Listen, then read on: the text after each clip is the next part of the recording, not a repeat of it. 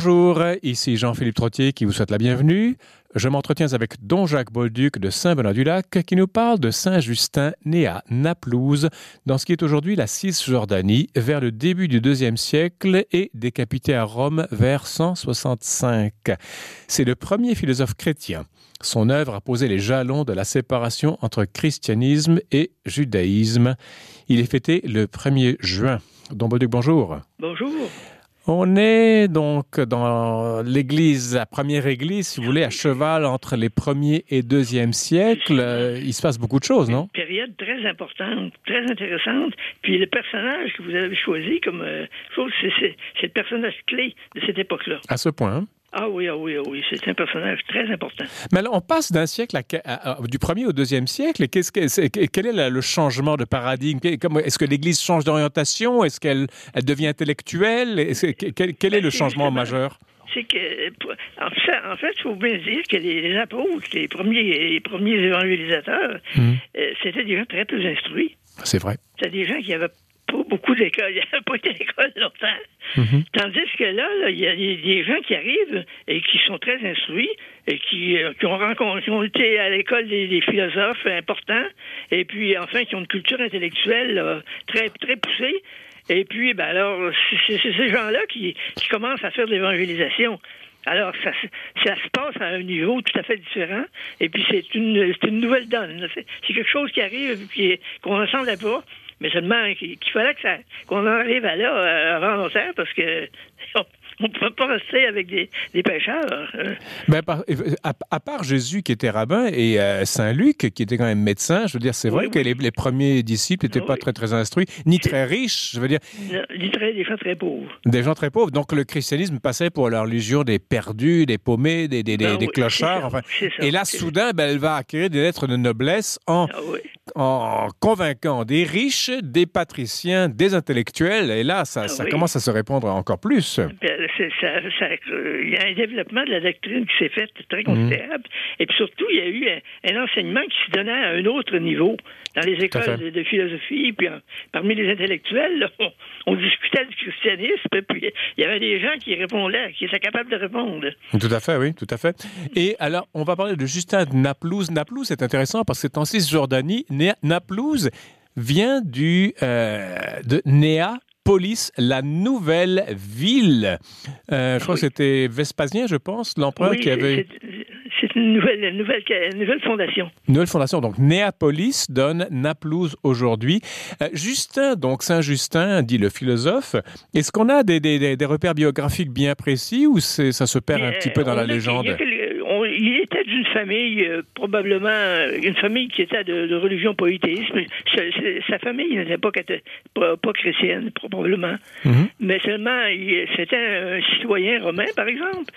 Et puis enfin, il était, il était, il était apparenté au groupe des Samaritains, c'est-à-dire des gens là, qui s'intéressent aux Écritures puis aux, aux, choses comme ça. Mais seulement, c'est un homme qui a une formation intellectuelle très poussée.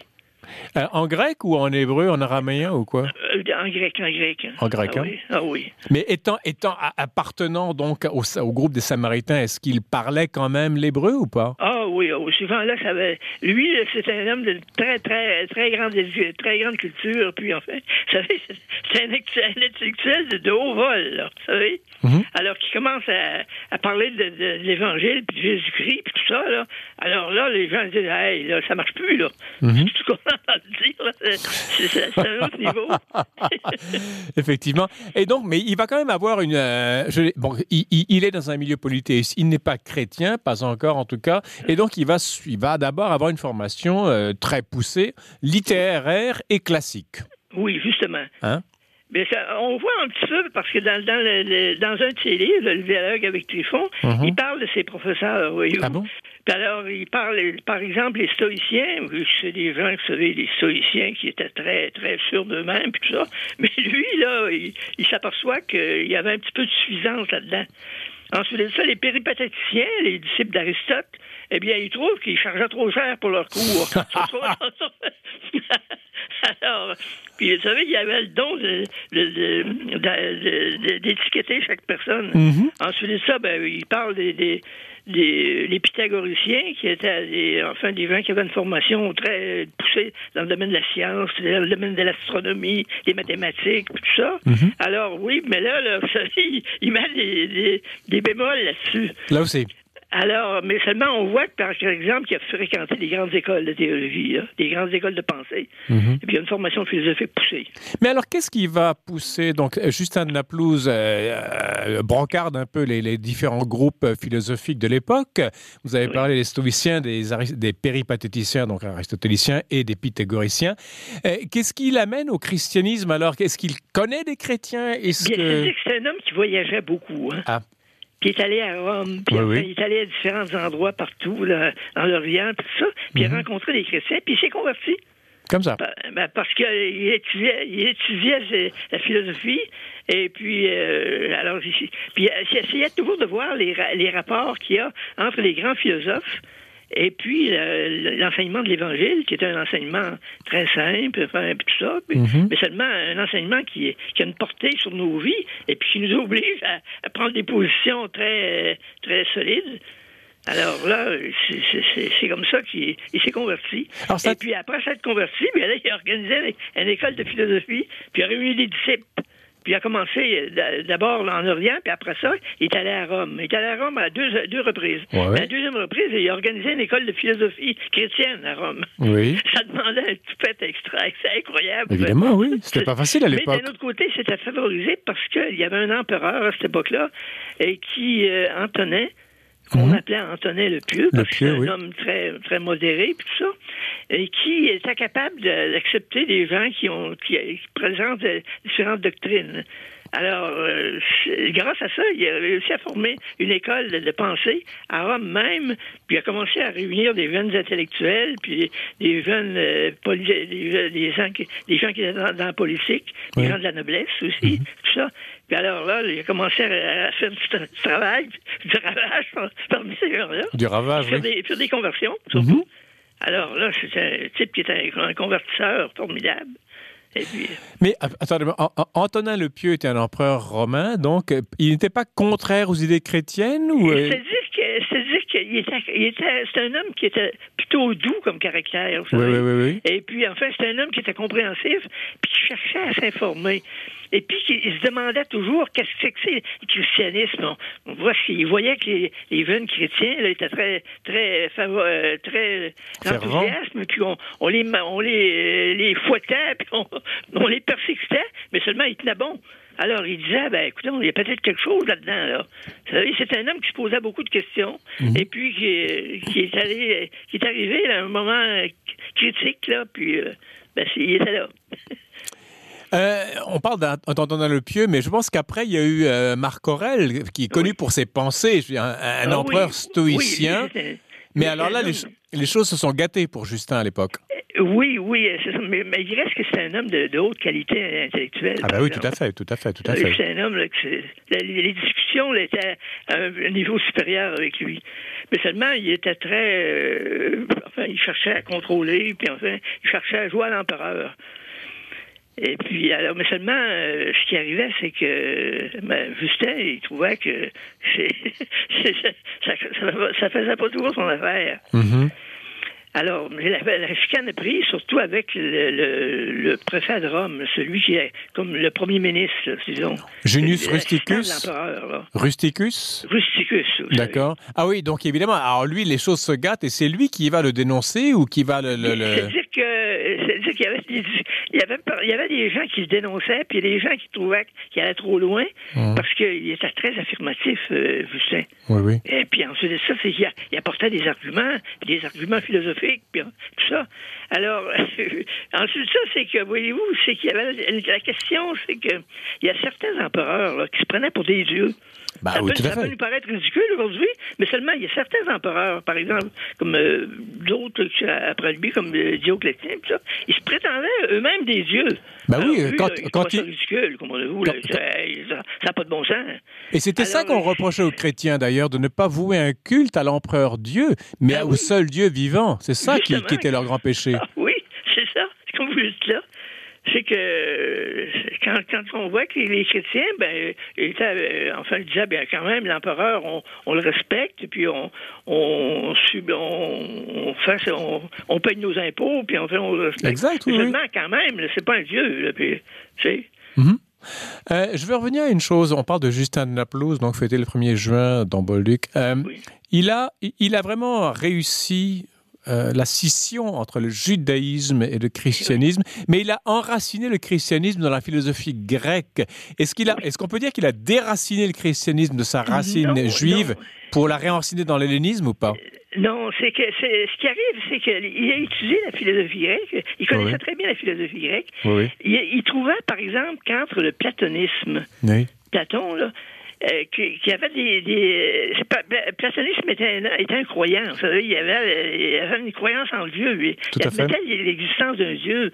Mais seulement lui, là, il expliquait ça par, par la présence du de, message de Jésus-Christ. Puis il trouvait qu'avec le platonisme, il y avait des liens à faire. Et puis le christianisme n'a pas été euh, euh, hellénisé mais seulement il, il a trouvé des explications, puis il y a une façon de, développer la, la, doctrine chrétienne, puis la façon, par exemple, d'expliquer les, les, termes, ce qu'on veut dire, tout ça. Il trouvait que la philosophie pouvait rendre de grands services. Ah, c'est intéressant ça. Euh, Est-ce que c'est aussi à Justin que l'on doit l'idée de la succession apostolique ou c'est à Saint Irénée J'ai lu les deux, moi. Euh, ou bien, c'est-à-dire que les, les, deux, les deux ont travaillé à ça, mais seulement, euh, je pense que c'est plutôt, euh, plutôt de, du côté de Saint Irénée. Saint Irénée, hein? Oh oui, je pense bien que c'est. Parce que lui, il n'a pas tellement hésité, euh, hésité là-dessus, sur cette question-là. Pour lui, c'est une question était. Mais pour une question qui était très importante, puis, puis dans, ce, dans son ce dialogue, c'est les, les, les les, les, apologies, là. Mhm. C'est les deux textes là, qui sont très importants. Alors, euh, il explique très bien ce que c'est que que, la religion chrétienne, puis, puis il montre à quelqu'un qui n'est qui n'est pas chrétien du tout, là, mais comment le, le, la, la, pensée chrétienne appelle euh, à, une, à, une, à, une, divinité, quelque chose, appelle à un être suprême. Mhm. Et puis alors, lui, ben, l'être suprême des, des philosophes, c'est pas le vrai Dieu, c'est quelqu'un qui. Les, philosophes ont, Platon, il a des idées sur ça, mais seulement c'est Jésus-Christ, c'est l'Évangile. Alors, puis, alors, ça, alors là, voyez-vous, il ouvrait des perspectives tout à fait nouvelles, et puis enfin, c'était là qu'il euh, un rôle très important. Justin Naplouse, vous avez parlé de trois œuvres, euh, le dialogue avec Trifon, qui était un juif, et il y a deux apologies, la grande apologie adressée oui. à Antonin le Pieux, dont il y a ses fils adoptifs, et également oui. la requête du Sénat, au Sénat, qu'on appelle la deuxième apologie. Oui. Est-ce qu'il y a d'autres œuvres aussi, ou euh, il y a, tout a, a été perdu? mais seulement, ils n'ont pas, euh, ils n'ont pas survécu. Ah. Parce que ces, ces trois œuvres-là sont tellement importantes et puis ils concernent surtout le, toutes les questions que les gens se posaient. Là. Oui. Il, y a la, il y a la réponse dans ces trois apologies-là. Alors, c'est pour ça que, on, enfin, c'est les seuls, seuls textes qu'on a de lui. Mhm. D'ailleurs, les autres textes n'ont pas survécu, ont, ont, ont, ont disparu, oui. comme beaucoup de textes de, cette époque-là, d'ailleurs. Évidemment, oui. Pour terminer, on parle d'un style confus et de beaucoup de digressions chez Justin de Naplouse. Je veux dire, quelqu'un qui nous écoute et qui voudrait le lire, est-ce que c'est, ça demande une formation caparaçonnée ou pas? Non, non, non. C'est parce qu'en fait, c'est qu'il c'est un homme qui a très enthousiasme. Hein. Puis pour ça, d'une idée à l'autre, ouais. très rapidement. Et puis, euh, mais seulement quand on lit ça euh, d'une façon là, calme là, et tranquille, surtout vers la fin, par exemple, ce qui est très important, vers la fin de la première apologie, là, lorsqu'il parle de la vie des chrétiens, parce que on contestait les chrétiens, on contestait leur, leur ils faisaient des, des, réunions la nuit, mm -hmm. ils faisaient des réunions dans les cathédrales, dans les, dans les catacombes. catacombes, puis tout ça. Puis alors, qu'est-ce que c'est que c'est cette, cette histoire-là? Puis les gens comprenaient pas qu'est-ce que c'était. Ouais, ouais. Alors lui, bien là, là il, décrit qu'est-ce que c'est que c'est que les réunions des chrétiens. On faisait l'Eucharistie, et puis enfin, là, on consacrait le pain et le vin, puis tu vois, là, il a, expliqué beaucoup l'importance de, l'Eucharistie, puis du baptême, puis enfin l'importance du pardon des péchés, puis tout ça. Alors, c'était, c'est très instructif de lire ces, ouvrages-là. Malgré que, comme vous dites, c'est un petit peu décousu par bout, puis enfin, des gens qui aiment avoir des, idées mathématiquement l'une à la suite de l'autre, ouais, c'est pas tout à fait son genre. Saint Justin de Naplouse dit le philosophe martyrisé vers 165 de notre ère, évidemment, dans Bolduc. Merci beaucoup. L'année, l'année, la semaine prochaine, Saint-Antoine de Padoue, ça vous va? Oui, Saint-Antoine de Padoue, c'est tout un personnage. C'est incroyable. et on va. C'est impossible. C'est un homme qui. Alors, on va, on, va, le prouver dans une semaine, mais pour l'instant, on va ah. terminer l'émission dans Bolduc. Je vous remercie beaucoup. Très bien. Voilà, la régie Daniel Fortin, ici Jean-Philippe Trottier. Je vous dis merci de votre fidélité. Et entre-temps, je vous invite à rester à l'antenne de Radio VM.